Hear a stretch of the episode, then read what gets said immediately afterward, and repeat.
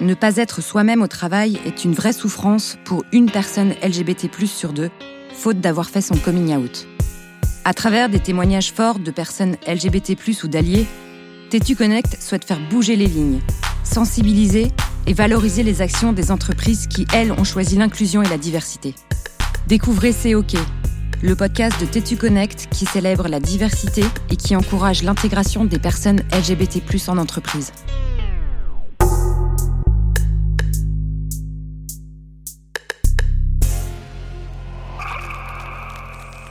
Bonjour, euh, je m'appelle Hélène, j'ai 57 ans, je suis ingénieur chez Orange Labs et j'habite euh, en Isère.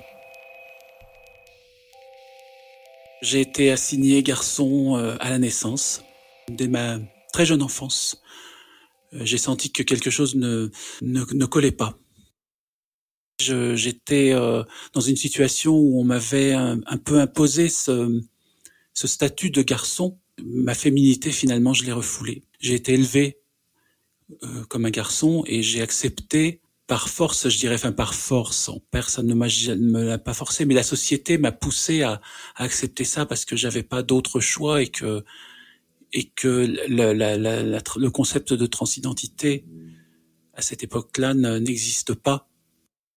Quand je quand je suis ado, j'entends parler du mot euh, transsexuels. On, on parle de, de, là de gens qui sont, euh, enfin, considérés comme pas normaux, malades, et donc je me reconnais pas trop dans, dans cette euh, dans cette définition. Quand, quand, je, quand je suis enfant, j'essaye de ressembler aux garçons, mais j'y arrive pas en fait. Je, je, et du coup, je suis rejeté. Je suis très souvent rejeté. Et bon, ça a été euh, ça a été compliqué, mais mais jamais, jamais, jamais j'ai voulu en parler. C'est vraiment un refoulement, c'est-à-dire que je, en fait, dans ma tête, euh, je me disais que j'aurais voulu être une fille, j'aurais aimé être une fille, et je me rendais pas compte qu'en fait j'en étais une. En plus, j'en avais un peu honte. J'essaye de vivre comme un garçon, je, je, me, je me, marie, j'ai des enfants. J'ai même plutôt euh, une vie euh, une vie confortable, je ne vis pas dans le besoin, j'ai un métier, euh, j'ai fait des études, j'étais plutôt euh, pas trop mauvaise dans mes études. C'était aussi du bonheur parce que bon, déjà le, le, fait d'avoir des, des, enfants, ça a été un, un très très très grand bonheur. Ça c'est ça c'est vrai. Vous pensez que ça va s'atténuer, mais non, non, malheureusement non. Au contraire, ça grandit et euh, en fait ça, ça prépare le, ça prépare la suite en fait. C'est quand même un, barrage qui accumulerait des euh, beaucoup d'eau et qui finirait qui finirait par euh, sauter parce que il y a un moment où ça peut plus tenir. Donc je crois qu'il y a un cumul de choses pendant des années et des années. Je vis avec, je, je vis pas l'enfer, hein, mais j'accumule des souffrances quoi j'ai eu euh, cette opportunité de, de rentrer euh, à l'époque donc France à France Télécom. C'était en donc euh, avant d'être Orange, hein, c'était France Télécom et c'était en 94, 1994. C'est de la télécommunication, de l'informatique, donc effectivement c'est très masculin.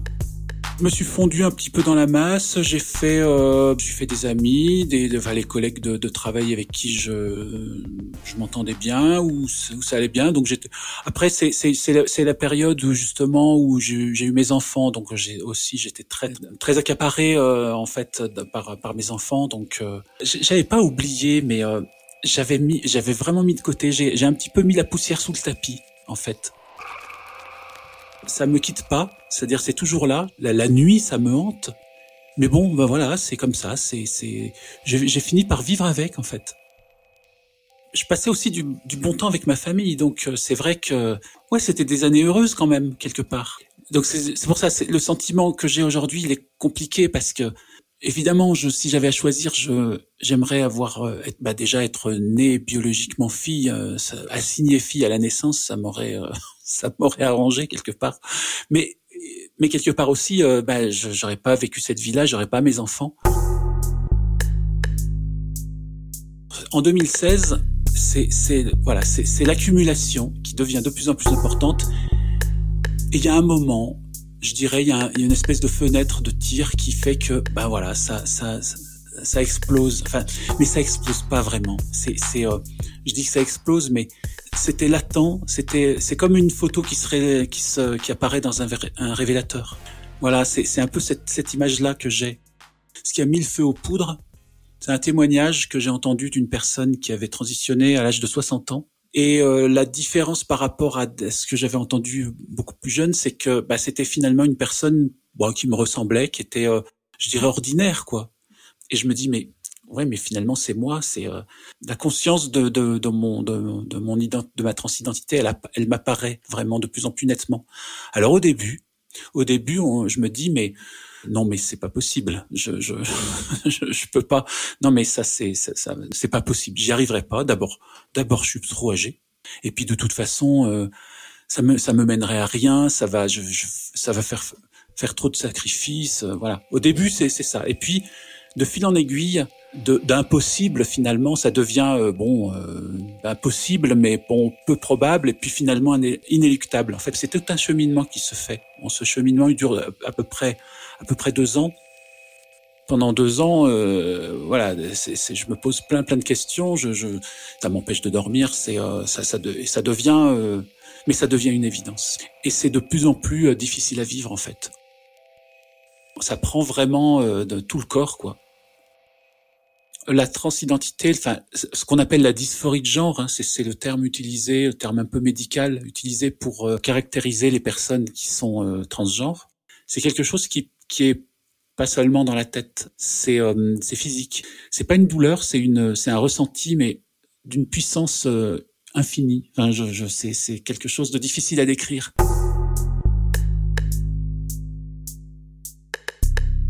Cette prise de conscience arrive au début de 2016. Et c'est fin 2017 que je me dis non mais c'est bon, enfin je veux dire c'est, là je suis au bout, il n'y a plus d'issue. Et je, fais mon coming out euh, à mon épouse euh, euh, fin 2017. Et alors mes, premiers mots c'est j'aurais dû être une fille. C'était ça mes premiers mots. Donc pour elle, c'est euh, puis bon voilà, je lui explique, je lui lâche le, morceau, et c'est la première fois de ma vie que je parle à quelqu'un.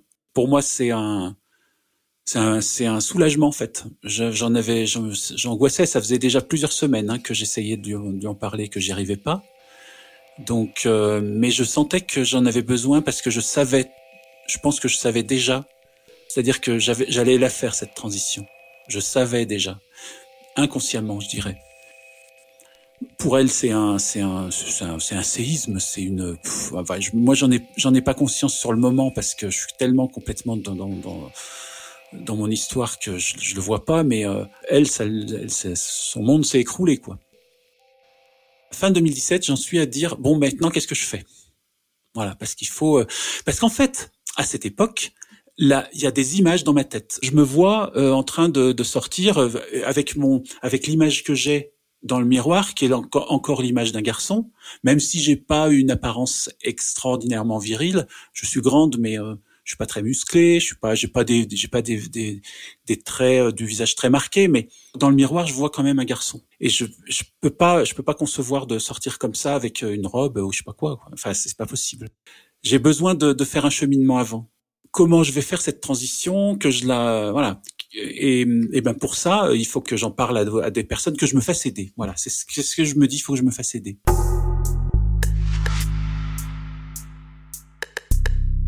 Et, et, je me dis en même temps, mais il faut quand même que je pense à mon entourage. Et donc, euh, bah, entre temps, je commence à en parler à mes filles justement. Et euh, je veux pas les mettre dans le, devant le fait accompli, même si c'est presque le fait accompli quand même.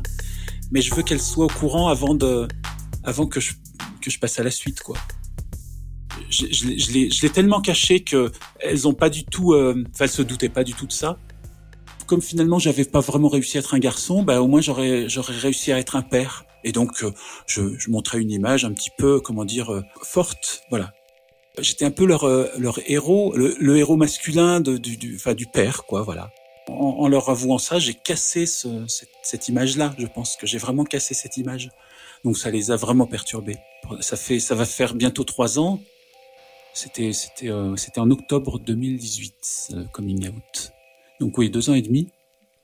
Mais elles s'en sont encore à, ouais, enfin, à se poser vraiment des questions et c'est, c'est compliqué pour elles. Je, je, j'ai, j'ai peur d'avoir, euh, d'avoir fragilisé leur, leur, leur, construction de, de mental, quoi. C'est, je me, je culpabilise un peu, en fait. Mais je pense qu'il leur faut plus de temps, oui, oui.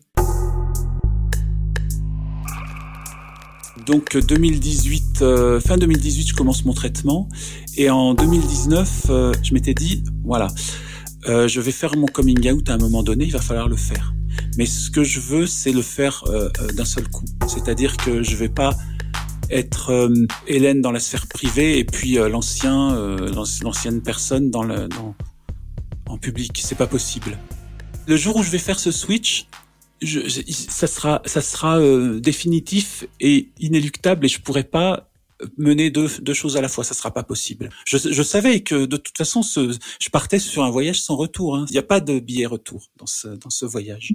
Donc je démarre ce traitement et en toute la première partie, les premiers mois de 2019, il y a des choses qui commencent à se à se mettre en place dans, dans mon, ma tête, dans mon corps, parce que ça vient pas d'un coup. Hein. Le traitement, c'est c'est très long. Donc il y, avait des gens qui commençaient à être au courant, il y avait quelques collègues qui commençaient à être au courant. Un jour d'ailleurs, je, craque complètement devant un collègue. Je me dis oh là là, mais euh, là vraiment il faut faire quelque chose parce que tu, tu tiens plus le coup. Hein. Je, je, je partais, euh, je quittais des réunions, je partais aux toilettes pour euh, pour pleurer quoi. Enfin c'était, ça devenait ça devenait invivable. Et je me dis ben voilà, il faut que je fasse quelque chose. Et je me dis, l'entreprise, c'est ce qui va me permettre de, de faire cette, euh, de, cette, de me construire socialement, en fait. Et donc, euh, je prends contact avec euh, une assistante sociale qui est, qui est dédiée au site, au site de, sur lequel je travaille. Et là, pareil, j'ai de la chance finalement de, de, dans, les, dans les personnes que j'ai rencontrées parce que c'est pareil, je suis tombé sur une personne très très très bien, très bienveillante et, avec qui j'ai des, des, très bons contacts encore maintenant. Et donc, euh, je me suis effondré dans son bureau, littéralement. Elle a dû se demander, euh, mais qu'est-ce qui se passe? Mais qu'est-ce qui se passe? Mais qu'est-ce qui lui arrive? Voilà, je lui ai, je lui ai lâché dans le, au milieu de mes sanglots, mon, voilà ma situation. Et donc, euh, elle me, elle me rassure. Elle me dit, mais voilà, si c'est quelque chose que nous, que l'entreprise accepte, non seulement accepte, mais accompagne. C'est-à-dire que on va contacter des responsables RH. Elle m'a dit tu contactes ta supérieure hiérarchique qui est une femme. Donc tu lui expliques et tout et puis on va on va on va mettre en place quelque chose pour t'aider, pour t'accompagner.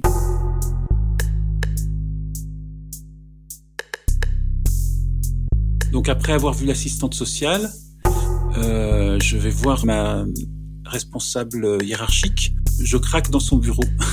je dis voilà, j'ai quelque chose à te dire et puis euh, paf, les larmes me viennent euh, voilà et, et, je craque complètement encore dans son bureau.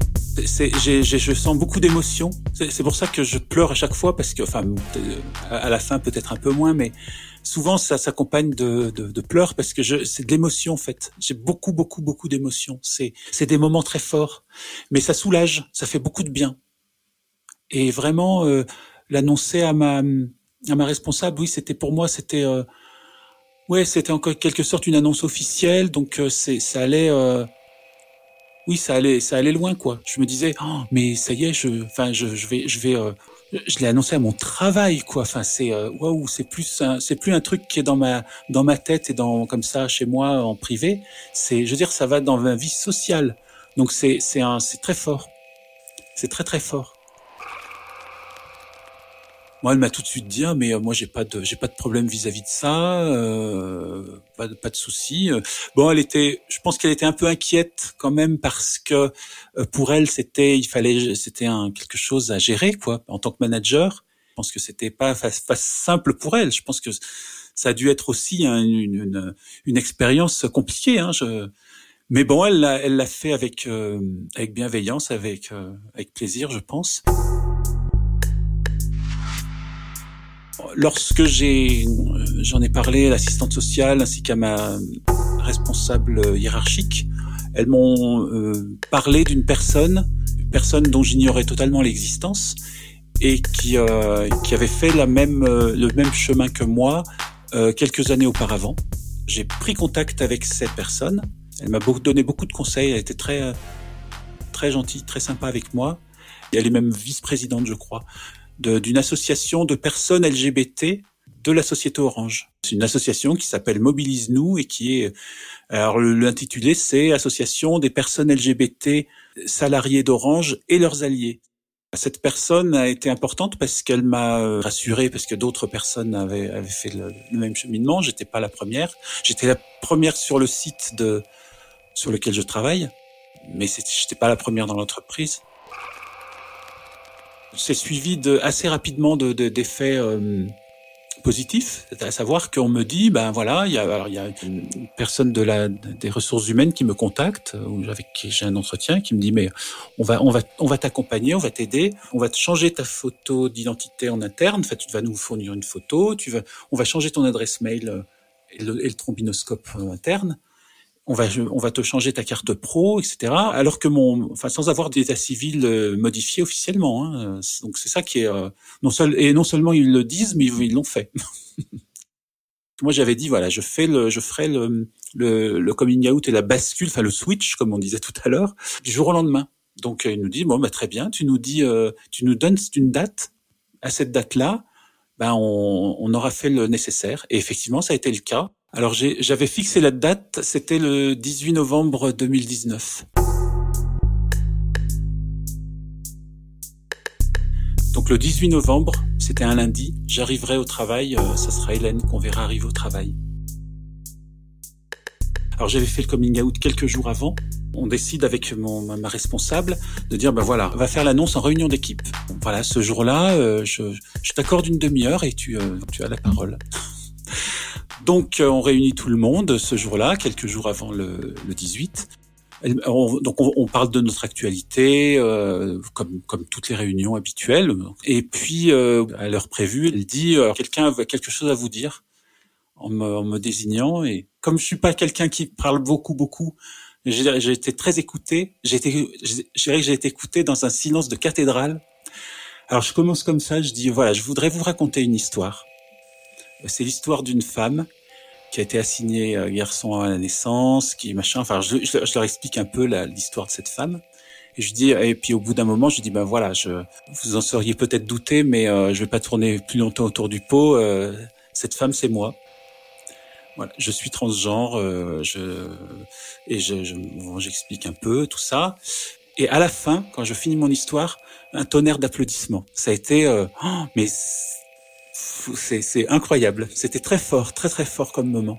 C'est un vraiment, c'est vraiment, c'est un souvenir que que je suis pas prêt d'oublier. enfin, que j'oublierai jamais. C'était en fin de matinée. Alors on va on va manger tous ensemble après. Et je me rappelle, c'est oh, j'étais euh, sur en allant manger. On a un petit trajet pour aller manger. J'étais comme sur un nuage et les gens commençaient déjà à m'appeler Hélène quoi. Et donc c'était euh, non, c'était vraiment vraiment fort quoi. Le 18 novembre, quand je suis arrivé, bah, bah le matin, bah, j'arrive tôt le matin au, travail, je me fais mon café, enfin mon thé, mon voilà, et je vais aux toilettes. Et euh, là, parce qu'en fait, quand euh, avant mon, mon coming out, euh, à la fin, c'est marrant, hein, c'est aller aux toilettes des hommes, c'était c'était devenu un c'était devenu insupportable. Et quand je suis allé aux toilettes femmes, j'ai senti quelque chose de naturel. Mais je suis à ma place mais je suis, je suis complètement à ma place. Je, je dirais que ça a été une journée de travail presque ordinaire. Enfin, c'est au, au, travail hein, finalement que où, où, je me suis construite socialement finalement. De toute façon, le travail c'est un endroit où on passe quand même pas mal de temps. Voilà, c'est c'est euh, quelque chose qui qui nous construit euh, l'environnement professionnel. C'est marrant, il y, a, il y a plein de choses qui sont mises en place toutes seules. Il y a, il y a notamment, je pense, il y a un, un truc qui m'a qui était un peu une surprise pour moi, c'est les mes relations avec les autres femmes notamment. J'étais souvent assez euh, attiré amicalement aussi par les autres femmes. Il y avait il y avait un moment donné dans mes rapports avec les femmes une barrière qui qui, qui, s'installait quoi. Et là j'ai vu j'ai vu cette barrière sauter. C'était une vraie surprise. J'ai senti bah, bienvenue bienvenue dans le monde des femmes.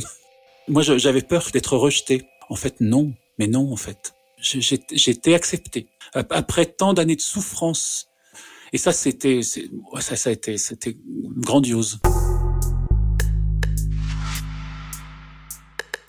Dans l'entreprise, aujourd'hui, il y a une direction diversité qui euh, accompagne les, les, les, personnes justement en situation de diversité, que ce soit euh, handicap, euh, diversité ethnique, diversité bah, LGBT, entre autres. Hein, donc, l'entreprise a édité un guide et elle prévoit également des, des sanctions en cas de, de comportement déplacé, de comportement transphobe, euh, sexiste, etc.